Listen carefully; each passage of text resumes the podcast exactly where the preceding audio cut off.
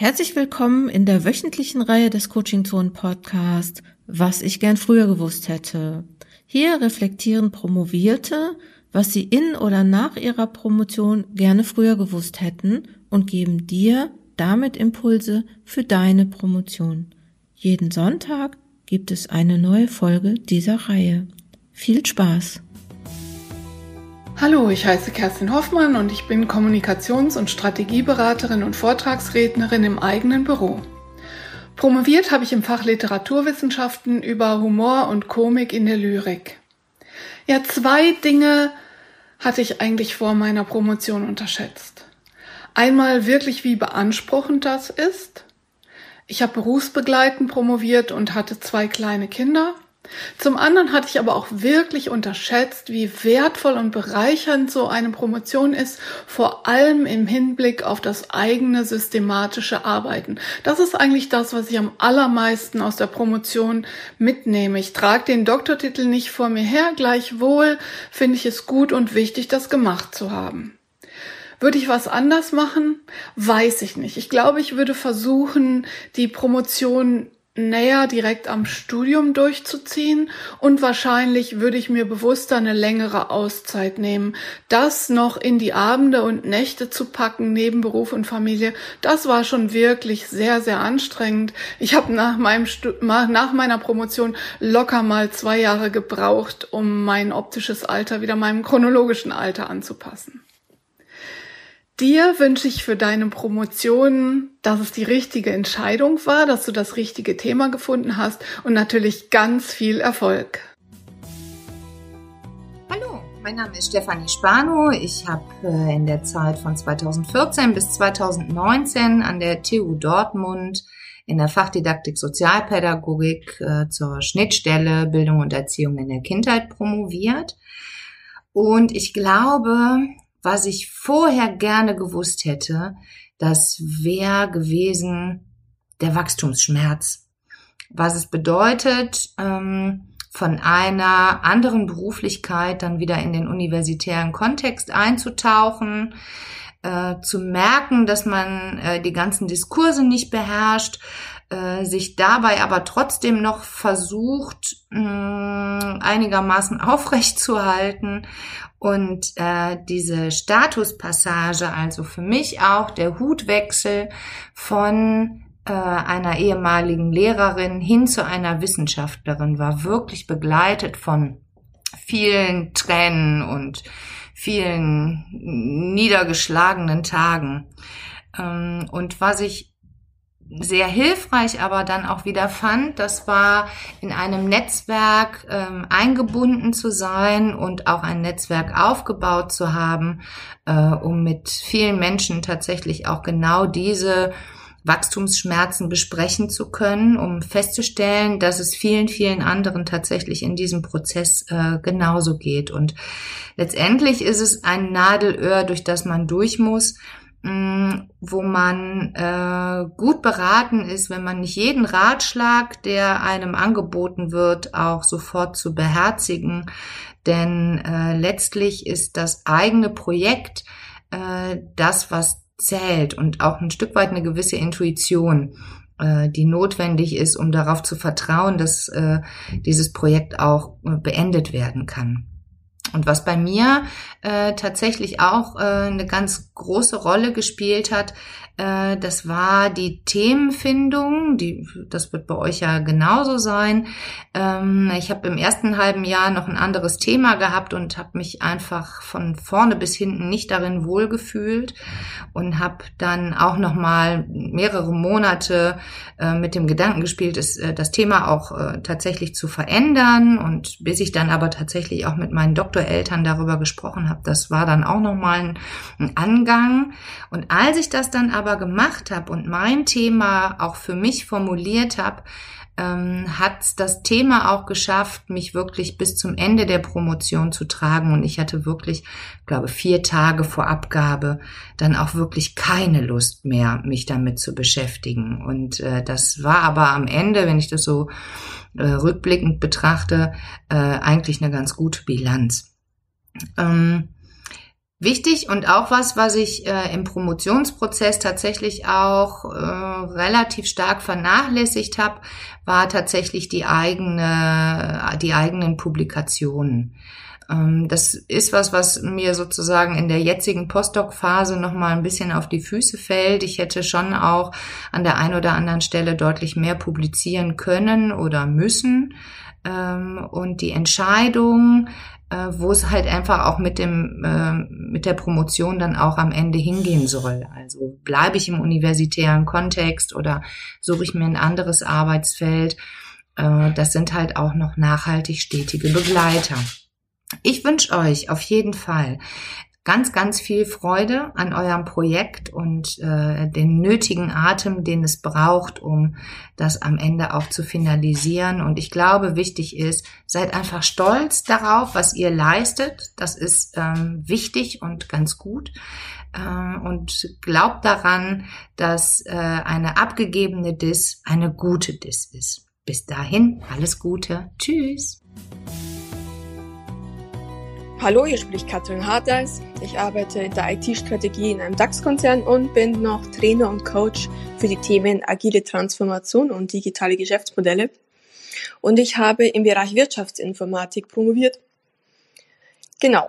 Und was ich gerne vorher gewusst hätte, wäre, dass es gar nicht mehr so schwierig ist, eine Industriepromotion zu bekommen.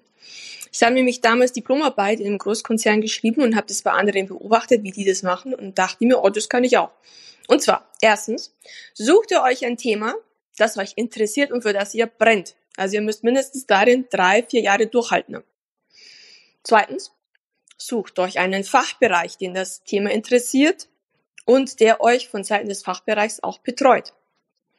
Dann als nächsten Schritt geht, schreibt ein, schreibt ein Paper, ein Teaser, das sind so zwei, drei Seiten mit den wichtigsten Punkten zu einem Thema Richtung äh, Promotion und sucht euch einen Lehrstuhl, einen Doktorvater, der das von wissenschaftlicher Seite aus dementsprechend betreut.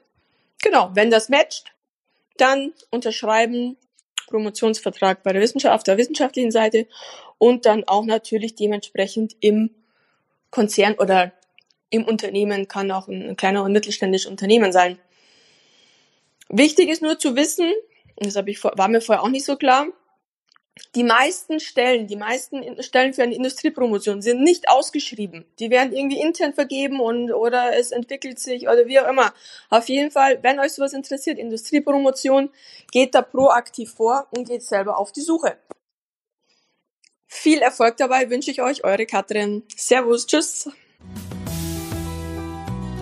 Hi zusammen, mein Name ist Linda Chalupova und ich freue mich, euch heute kurz erzählen zu dürfen, was ich damals während meiner Promotion gerne gewusst hätte. Ich habe Ernährungswissenschaften und Food Sciences studiert, was dazu führte, dass ich im Fachbereich Ökotrophologie an der Justus-Liebig-Universität Gießen promoviert habe. Aktuell arbeite ich als HSEQ-Direktorin bei der Compass Group Deutschland. Die Compass Group gehört zum weltweit größten Konzern für Food und Support Services und die Abkürzung HSEQ steht für die englischen Wörter Health, Safety, Environment und Quality. Ich fokussiere dabei in erster Linie das Thema nachhaltiges Wirtschaften. Darüber hinaus bin ich in vielen Berufsverbänden unterwegs und interessiere mich für die Arbeit von Aufsichtsräten. Ja, und in meiner Freizeit bin ich ähm, sehr daran interessiert, ähm, Lehraufträge auszuführen. Ich lehre an verschiedenen Hochschulen, insbesondere zu Themen rund um Managementsysteme, Führung und qualitätssichernden Maßnahmen. Ja, was hätte ich gerne damals gewusst während meiner Promotion? Ich hätte gerne gewusst, dass sich das Promovieren und ein Vollzeitjob doch vereinbaren lassen. Ja, auch wenn sie thematisch nichts miteinander zu tun haben diese Erkenntnis, äh, die hätte mir damals viele Bedenken erspart, als ich mich gefragt habe, ob ich Job und Promotion unter einen Hut bringen kann. Häufig hört man nämlich, dass äh, eine Teilzeitpromotion neben einem Teilzeitjob gerade so zu bewältigen ist. Aber ich bin der Beweis dafür, dass auch Vollzeitjob und Promotion sich vereinbaren lassen. Ich habe damals eine sehr spannende Führungsposition inne gehabt, die nichts mit meinem Promotionsthema zu tun hatte und habe es trotzdem irgendwie geschafft, in gut vier Jahren zu promovieren. Ja, was ist die Lösung?